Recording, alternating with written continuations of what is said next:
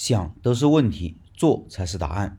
今天继续老板的第二部分分享，读完你就知道有一句话说的没错，想都是问题，做才是答案。很多事情啊，只有做起来了，才知道有什么问题，才知道怎么办。老板说，期间有几个有意思的事情。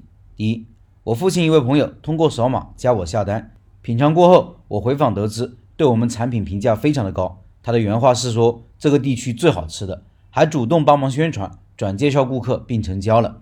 第二，我的一位医生朋友下单过后，也主动帮忙发圈宣传到他们科室，也是转介绍顾客并成交了。第三，我父亲一位朋友第一次买了一盘尝鲜，隔天就直接复购了好几盘，奈何原材料和生产力问题无法答应。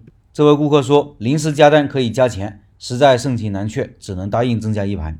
存在不足的地方，第一，产品稳定性，虽然标准化了分量流程。但还是有部分不可控因素，其中最主要一种原材料是机器外加工的，村里只有几户人家有这个机器，附近的人都是从他这里采购，即材料品质掌控在人家手上。如果该材料出了问题，产品就失败了，而且需要提前半天预定。过年期间，这种材料非常的紧张，几次因为这个材料供应不上导致停工。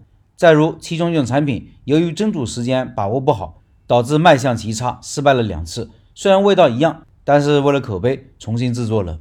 解决方案是：第一，摸清材料配方，核算机器成本，做好扩大生产时各自的准备；第二，重新梳理流程环节，制作流程卡片和各自计时的工具；第二，产品多样性问题，产品多样性不足，就开始售卖的一个冒险行为。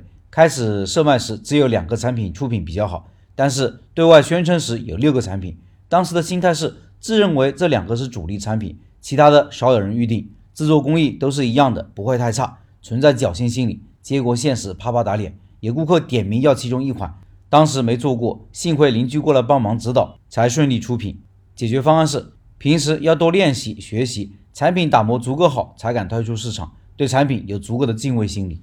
第三，制作效率慢，制作需要大量的人工，一层一层往上蒸，导致时间过长，效率不高。解决方案是：第一。按分量一次制作若干份，同时制作效率可以提高百分之五十。第二，了解到网上查到做分层糕点的厂家，说明有工业化的实战经验。要了样品品尝口感觉得不好，说明因为工业化味道失去了平衡，需要继续探索。第四，打包方式没统一。本次主要有两种包装，一款用类似于方便面的全透明一次性餐盒，优点是产品整体性较好，缺点是费用高，利用率低。还有一款是方形的一次性餐盒，优点是切好后分装显得整体美观，空间利用率高，显得分量充足。缺点就是裁切的标准不一，糕点有大有小，标准不好把握。解决方案是附近送货主打方形盒，制定裁切标准，确保每块糕点大小一致。第五，拓客难，没办法锁客。由于现阶段产品技术原因，只能本地售卖，不能保存快递，加上当时拓客的途径只能通过朋友圈。我的朋友圈人好少，基本都是同龄人，客除工作上屏蔽的只有五百人可以看到。通过我发圈的基本上没有评论点赞，所以主要顾客是在我父亲的微信朋友圈。每次只能父亲发圈，我没办法接触到这类顾客，这类顾客也不能接触到我。有几次我父亲的顾客由我去送货，但是我始终没有找到足够的理由加到顾客的微信。只要不是我接触的顾客，所有的销售过程我都参与不到，包括接单、回访、送货都无法亲自完成，丧失了主动权。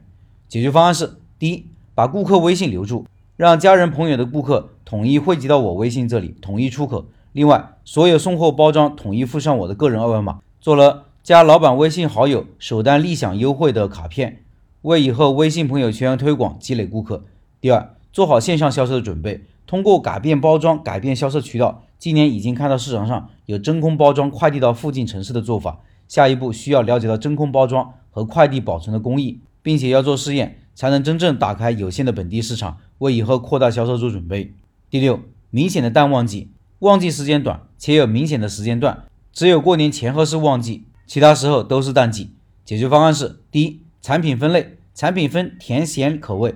我发现甜的产品口感清凉，受气温影响不大。可以持续开发夏天产品，准备把研发过程发到朋友圈，试验成品给老顾客品尝，持续销售。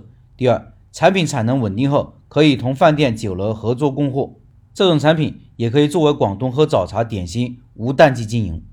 这次的经验让我感觉到市场是有的，但是由于各种因素制约，市场的竞争相当的激烈。过年前后，市场上随处可见，村里面的生意更是热火朝天。听说同村的有几个老手相当厉害，同时间段有做到了我十倍多的。当然，人家做了十多年，而且其中一家几年前被自媒体报道过，对外界算是最正宗的，也是做的最好的。